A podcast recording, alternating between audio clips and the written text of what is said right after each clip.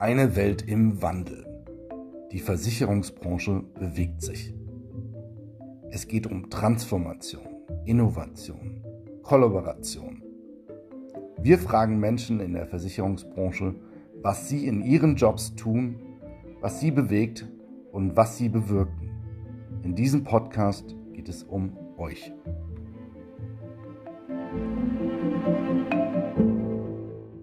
Herzlich willkommen bei die Versicherungswelt im Wandel. In diesem Podcast sprechen wir über Rollen in der Versicherungsbranche und die Menschen dahinter. Heute ist Vitali Kurnatowski bei mir zu Gast. Vitali ist Product Owner FOS Base bei der AXA. Lieber Vitali, das klingt erstmal recht kompliziert. Gib mir und den Hörerinnen doch bitte selbst einmal in kurzen 30 Sekunden einen ersten kleinen Einblick in deinen Job. Ja, sehr gerne. Ähm, erstmal danke, dass ich da sein darf. Ja, äh, klingt komplizierter als es ist. Ähm, PO, also Product Owner ähm, bei der AXA für FOSS Base. Was steckt dahinter? Ähm, FOSS sind unsere Front Office Systeme. Also die Systeme, die unsere Makler, die Vermittler einsetzen, wenn sie äh, für die AXA Geschäft generieren. Und das ist uns natürlich wichtig und deswegen ähm, betreuen wir das intensiv. Und ähm, Base ja, äh, so ein bisschen äh, eine Zusammenstellung, Eigenwortkreation, Basis, Services hat sich zusammengesetzt zu Base und ähm, wir stellen praktisch die Backend-Services für all diese Systeme dar und sorgen dafür, dass die sauber laufen. Wie und warum hast du dich eigentlich für deinen Job entschieden? Ich habe vorher einen Job gemacht, wo ich irgendwann gemerkt habe, äh, dass ich gar nicht mehr so viel programmiere, sondern irgendwie immer mehr mit Leuten rede. Äh, teilweise, weil ich das halt auch schon immer äh, am liebsten getan habe. Und ähm, dann habe ich mir gedacht, also wenn ich eh schon immer Stakeholder-Management betreibe, ähm, dann ist der Schritt zum PO vielleicht gar nicht so der, der entferntest liegende. Ich glaube, an diesem Punkt ist es interessant, noch ein bisschen was über deinen Werdegang bis zu deinem Job als PO zu erfahren. Ähm, ja, also äh, ich wohne hier im schönen Bonn und äh, habe hier Mathe studiert und ähm, bin dann über noch ein paar kleinere Zwischenstationen im Endeffekt zur AXA gekommen und habe da das sogenannte Kölner Modell gemacht an der TH Köln. Äh, da, da, haben wir dann auch zum ersten Mal vom Introlab gehört. Ähm, du kennst das Kölner Modell sicherlich. Und dort eben als dualer Student habe ich einen ähm, Bachelor in Versicherungswesen gemacht, plus ähm, eben die Ausbildung bei der AXA. Und ja, dann bin ich da äh, eigentlich ziemlich glücklich geworden und geblieben. Mhm. Okay. Das heißt also, das Kölner Modell sagt ja schon mal, du hast äh, sehr gutes Wissen über Versicherung. Jetzt hast du natürlich auch äh, eine ziemlich ausgeprägte Affinität für technische Themen und für IT und auch für KI. Äh, erzähl doch mal ein bisschen, wie es dazu kam. Äh, ja, das hat sich tatsächlich während des Studiums ergeben. Ähm, ich glaube, es gibt ja auch das Kölner Modell ähm, Informatik, Technik lastig. Ähm, ich habe den Versicherungswesenpfad gemacht und habe dann ähm, währenddessen erst angefangen, Programmieren mir überhaupt anzuschauen. Das habe ich während des Mathstudiums tatsächlich gehasst. Ähm, und dann irgendwann während, während der Ausbildung gemerkt, wenn man als Azubi ja manchmal äh, auch ein bisschen repetitivere Aufgaben macht, dass man die doch eigentlich automatisieren könnte. Und äh, habe mir dann selber praktisch das Programmieren äh, richtig schön Bas äh, VB.NET, Basic Code. Äh, ich glaube, wenn ich den heute sehen würde, würde ich aus dem Fenster springen. Aber äh, damit habe ich angefangen und ähm, bin dann so äh, zu Robotics gekommen, Prozessautomatisierung, ähm, bin da tief eingestiegen, habe erstmal selber programmiert oder Prozesse automatisiert und ähm, dann war KI irgendwo auch der, der nächste natürliche Schritt und der hat zeitlich ganz gut da zusammengepasst, als Ende letzten Jahres die ersten Bildgenerierungstools rauskamen und dann natürlich ChatGPT. Jetzt hast du das Buzzword äh, ChatGPT bereits genannt. Äh, du beschäftigst dich ja ziemlich intensiv mit ChatGPT. Ja, also ähm, zunächst einmal äh, ja auch hier vielleicht ein kurzer Werbeblock äh, für, die, für die Secret GPT Society, die du äh, ja ins Leben gerufen hast, ähm, bei der ich jetzt auch schon zweimal dabei sein durfte. Ganz geheim, immer mit LinkedIn-Post. Ähm, nein, aber die, äh, die hat mich auch nochmal tatsächlich bestätigt, ähm, dass, das, dass das nicht nur ein Thema ist bei der AXA oder bei, äh, bei mir im Kopf, sondern auch andere Leute interessiert. Und ähm, ja, ich glaube, äh, im Frühjahr bin ich dann wirklich tiefer in das Thema eingestiegen, als klar wurde, dass dieses Thema mit ChatGPT nicht nur so ein, das nächste Hype-Thema ist, das irgendwie ein paar schöne Buzzwords generiert, sondern wirklich äh, zu Veränderungen führen wird und man sich damit beschäftigen sollte. Was ist denn deine Annahme? Welche Rolle wird generative KI für die Versicherungsbranche in den nächsten, sagen wir, drei Jahren spielen? Ich glaube, ähm, es wird dieses Jahr noch viel ausprobiert. Es werden schon erste Effizienzen gehoben, aber ähm, manche Leute sind da, glaube ich, auch ein bisschen zu schnell unterwegs. Ähm, man muss als Versicherung, da bin ich sehr froh, dass wir das bei der AXA tun, auch ähm, auf sehr viel Sicherheit setzen, ähm, weil man nun mal sehr äh, hochsensible Daten hat, äh, die einem anvertraut werden.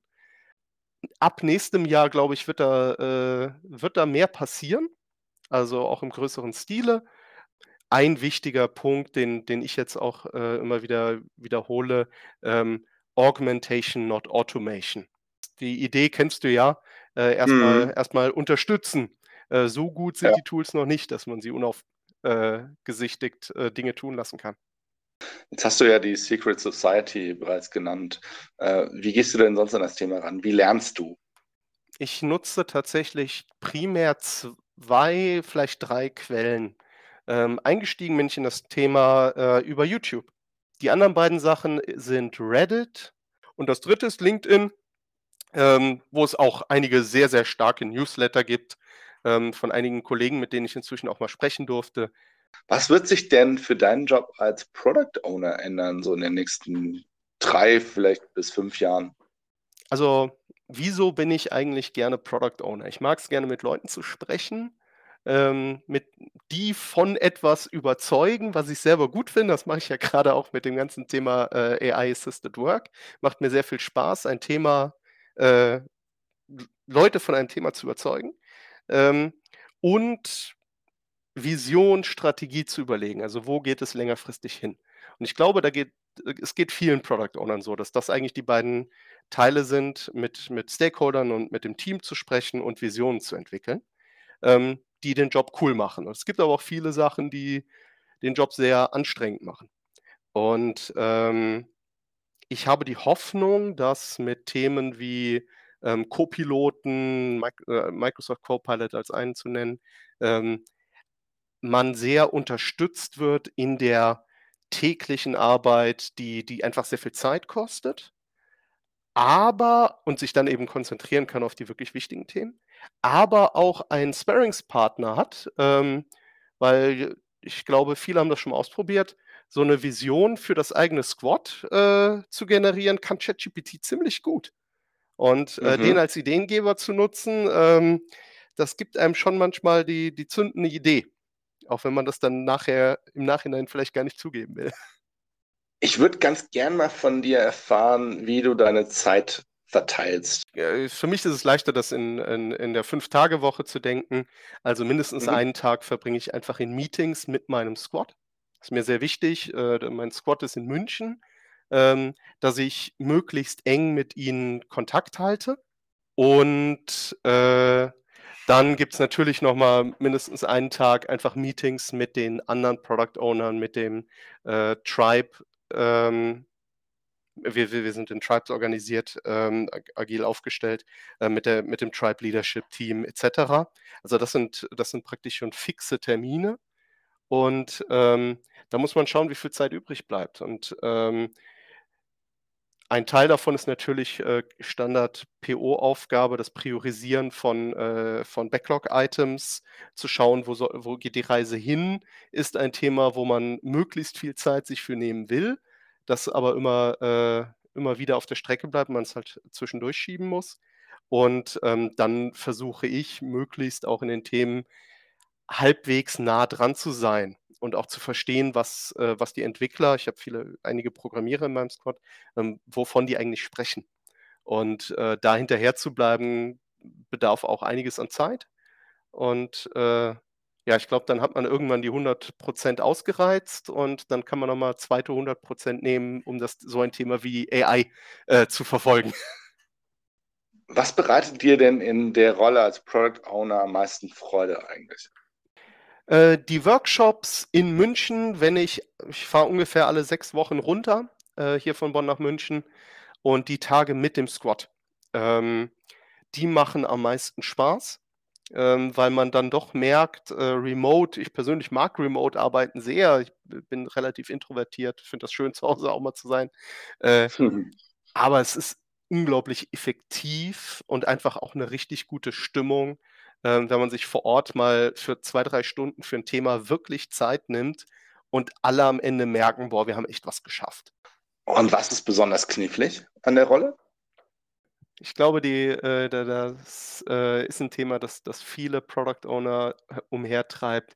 Das Spannungsfeld, ähm, in einem großen Unternehmen zwischen dem, was man in seinem Produkt gerne machen möchte und, ähm, was vom Unternehmen aber vorgegeben wird. Wie leitest du eigentlich den Auftrag für dein Produkt von der Unternehmensstrategie oder der der großen Roadmap des Unternehmens ab? Mhm. Also, wie schaffst du es, dein Produkt genauso auszurichten, dass es eben auf die Unternehmensstrategie einzahlt? Ähm, das finde ich eigentlich tatsächlich recht gut bei uns organisiert. Wir sind, ähm, wie wie ich ja schon gesagt habe, wir sind in Tribes organisiert und, ähm, äh, ich bin für eines der Produkte verantwortlich in unserer technischen Vertriebsunterstützung, also in unserem technischen Vertriebsunterstützungs-Tribe. Und, äh da gibt es natürlich 'n relativ klares, ähm, Tribe-Ziel, dass man, wenn man den den Vertrieb technisch unterstützen möchte, ähm, leiten sich daraus relativ klare Ziele ab. Ähm, und die kann man als Backend-System dann also die die die leiten sich dann erst mal für die Front-Office-Systeme ab und als Back e End-System, ähm, ist dann relativ klar, wo man unterstützen kann. Ähm, und wir machen das auch als Tribe gemeinsam, was ich sehr schön finde. Ähm, es ist nicht so, dass jeder gegen jeden anderen kämpfen muss, sondern man entscheidet gemeinsam, wo die Reise hingehen soll, ähm, und wie man das am besten machen kann. Ähm, manchmal bleiben Ideen auf der Strecke liegen, die man gerne umgesetzt hätte, aber insgesamt macht dann das Gesamtbild Sinn und wie du grade gesagt hast, dann zahlt es auch auf die Unternehmensstrategie ein und das, äh, muss immer das Ziel sein. Vitali, ich würde ganz gerne mal wissen, in der Zeit, in der du jetzt als Product Owner arbeitest, welche Lessons learned, also welche Dinge hast du bislang gelernt? Welche Erfahrungen hast du gesammelt? Und was bedeutet das für das weitere Vorgehen in deinem Job als Product Owner? Mhm. Nach dem Sprung ist vor dem Sprung. Also, es reicht nicht, äh, einfach einfach alles neu, äh, in ein in ein neues Umfeld zu gehen. Man muss sich dann jeden Tag weiter challengen und, ähm, neue Tools ausprobieren, neue Prozesse, ähm, sich anschauen. Und, ähm, ich glaube, damit habe ich mich am meisten beschäftigt. Ähm, und das andere ist, was für coole Leute wir bei der AXA, aber auch im im gesamten Versicherungsumfeld äh, was da für coole Leute und kluge Leute rumlaufen. Ähm, ich Mhm. bin jetzt, äh, mehr als vorher vorher war ich halt Entwickler, bin in der AXA 'n bisschen rumgelaufen, aber, äh, wenig außerhalb und auch innerhalb der AXA, äh, nur, äh, in gewissen Sphären unterwegs gewesen. Und jetzt in den letzten Monaten habe ich einfach unglaublich viele, unglaublich kluge Leute kennengelernt und, ähm, das hat das äh, das hat enorm viel mich enorm weitergebracht, glaube ich auch. Und du sagst, da sind viele kluge Leute. Es sind auch spannende Themen, wie ich denke. Ja. Und und ich glaube, man kann ganz viel tun. Wenn man wenn man Lust hat, in der Versicherungsbranche etwas zu bewegen, dann kann man ganz viel tun, oder? Äh, ja, definitiv. Also, ich habe das ja jetzt am äh, am eigenen Leib erfahren dürfen, ähm, an diesem enorm spannenden Thema AI, ähm, wo wir eben aus Eigeninitiative heraus, ähm, angefangen haben, dass sich Leute damit beschäftigt haben. Es gibt Leute bei der AXA, die machen das schon sehr lange, äh, die sind enorm erfahren und eben auch, äh, sehr, sehr tief in den Themen drin. Ähm, aber ich habe, äh, Leute kennengelernt, die dieses Thema ähnlich wie ich, äh, vorher kaum kannten, ähm, und die jetzt auch, äh, versuchen, nicht AI-Experte zu sein. Da da da bin ich, Gott weiß wer, äh, weit von weg. Ähm, aber ich versuche, ein Experte für AI-Assisted Work zu sein. Also, wie kann man AI fürs Business einsetzen? Ähm, und was bedeutet das fürs Business, äh, so etwas einzusetzen? Und, Mhm. ähm, da hatte ich einfach jetzt das große Glück, äh, dass das Thema sich dann auch als so groß herausgestellt hat, wie ich das vorher überlegt hatte. Ähm, um jetzt mit mit all diesen Leuten, die sich damit entweder schon länger oder eben seit Neuem zu befass äh, befassen. Ähm, und das sind natürlich Leute, die auch Bock auf Veränderungen haben, die, äh, sich mit Themen auseinandersetzen, die die da wirklich sehr klug hinter hinterher sind. Ähm, und das macht einfach Spaß, mit denen zu reden. Jetzt bist du ja natürlich noch nicht ewig lang im äh, Berufsalltag unterwegs, aber natürlich auch schon ein paar Jahre. Also es ist schon eine gewisse Zeit. Äh, und diese gewisse Zeit äh, ist ja auch eine Möglichkeit, äh, um darüber nachzudenken, ob man den gleichen Weg nochmal gehen würde. Wie sieht es denn bei dir aus? Würdest du genau den gleichen Weg nochmal gehen oder würdest du sagen, Mensch, jetzt wo ich weiß, was alles um künstliche Intelligenz entsteht, da würde ich eigentlich mich heute ganz anders nochmal entscheiden? Äh, ich ich bin grundsätzlich ein sehr ein sehr positiver Mensch. Ähm, ich bin der Meinung, äh, gewisse Erfahrungen sind in gewissen Phasen vielleicht nicht die schönsten zu haben, aber am Ende lernt man daraus. Ähm, ich habe zum Beispiel nach dem äh, dem Mathestudium, ähm, einige Jahre bin ich nicht wirklich vorangekommen. Also aufm im Lebenslauf, äh, bin ich da definitiv habe ich da keine sinnvollen Stationen gemacht. Ähm, Mhm. war aber 'ne unglaublich wertvolle Zeit, um mich selber kennenzulernen, äh, einfach sehr viel äh, zu reflektieren und, äh, mich selber zu verstehen, meine Stärken, aber auch meine Schwächen kennenzulernen. Und, ähm, bei der AXA bin ich damals ganz bewusst mit dem Schritt reingegangen, dass ich 'n Reset machen möchte. Deswegen habe ich da auch noch mal 'n zweiten Bachelor gemacht, anstatt als dualer Master anzufangen. Ich wollte da noch mal wollte da Mhm. praktisch an von Anfang an a starten. Ähm, das ist halt als Azubi so 'ne schöne erste Station. Und, ähm, seitdem läuft das eigentlich ziemlich gut. Also, ich bin von Azubi direkt gewechselt, äh, zu Robotics Process, äh, Engineer und, ähm, bin dort relativ schnell in eine Halb-PO-Stelle aufgestiegen. Ich war 3,5 Jahre bei Robotics und bin dann direkt auch PO geworden. Ähm, von daher, seitdem läuft das eigentlich ziemlich gut und ich bin sehr dankbar für die Erfahrungen, die ich gemacht habe in der Zeit, ähm, und auch schon davor. Ich würde da tatsächlich wenig ändern. Äh, vielleicht abschließend von dir noch eine Einschätzung. Wie nimmst du den aktuellen Status der Transformation in der Versicherungswelt wahr? Also, jetzt nicht nur auf AXA bezogen, sondern tatsächlich so die Versicherungswelt. Was was, äh, ist dein Gefühl? Wo stehen wir? Und was müssen wir tun, um signifikant voranzukommen? Äh, ich glaube, ich habe vorhin schon mal kurz gesagt, Transformation ist nie abgeschlossen. Es muss ein Dauerzustand sein. Ähm meiner Meinung nach, äh ist das, was man erreichen muss, was die äh, was die was die die Meta-Transformation sozusagen sein sollte, ist, in ein Mindset des kontinuierlichen Wandels zu kommen. Und das nicht nur auf High-Management-Ebene und, äh, auf irgendwelchen schönen PowerPoint-Folien und in der Unternehmensstrategie, sondern auf Mitarbeiterebene. Das das das eigentliche Kapital jedes Unternehmens sind seine Mitarbeiter. Und, ähm, nur wenn die das richtige Mindset haben, die richtige Kultur haben und da eben auch unterstützt werden, ähm, kann ein echter Wandel geschehen. Und ich ich kann ich ich habe keine habe keine Glaskugel. Ich weiß nicht, wo der Wandel hingehen wird bei der Versicherungsbranche. Ich glaube, durch das Thema AI wird da jetzt definitiv sehr viel und auch deutlich schneller als bisher gedacht passieren. Aber was genau, kann keiner vorhersehen. Ähm, das Beste, was man machen kann, ist sich vorbereiten. Und das macht man nicht mit Folien, sondern das macht man damit, dass man seine Mitarbeiter enabled, ähm, mit solchen neuen Technologien umgehen zu können. Und wenn jetzt Menschen auf dich zukommen und sagen: „Mensch, Vitali, kannst du mir noch einen goldenen Tipp geben?“ Was würdest du denen sagen? Beschäftigt euch mit ganz viel GPT und allen anderen Tools, äh, Midjourney, DALL-E, wie Stable Diffusion, wie sie alle heißen. Ähm, einfach ausprobieren. Letztes Jahr gab's 'ne schöne Aussage, die die äh, die wichtigste Programmiersprache der Zukunft ist Englisch. Ähm, ich glaube, das gilt nicht nur für Programmieren, das gilt für vieles. Man muss jetzt man muss auf diesen Zug aufspringen, weil abfahren wird er, egal ob man dabei ist oder nicht.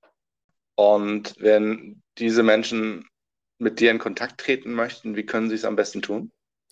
Äh, ich glaube, am einfachsten ist auf LinkedIn. Da bin ich natürlich mit meinem Namen, äh, erreichbar und, äh, ja, freue mich immer, äh, über das Thema. Ich glaube, das merkt man mir an, äh, rede ich gerne. Äh, tut mir leid, wenn ich wenn ich teilweise zu lange darüber rede. Ähm, aber das mache ich immer gerne und wenn da Leute Interesse haben, Fragen haben, äh, coole Ideen haben, ich, äh, höre mir die immer gerne an und, äh, kann man kann man immer drüber quatschen. Vielen Dank, lieber Vitali, und, äh, bis zum nächsten Mal bei die Versicherungswelt im Wandel. Ganz vielen Dank auch, Philipp.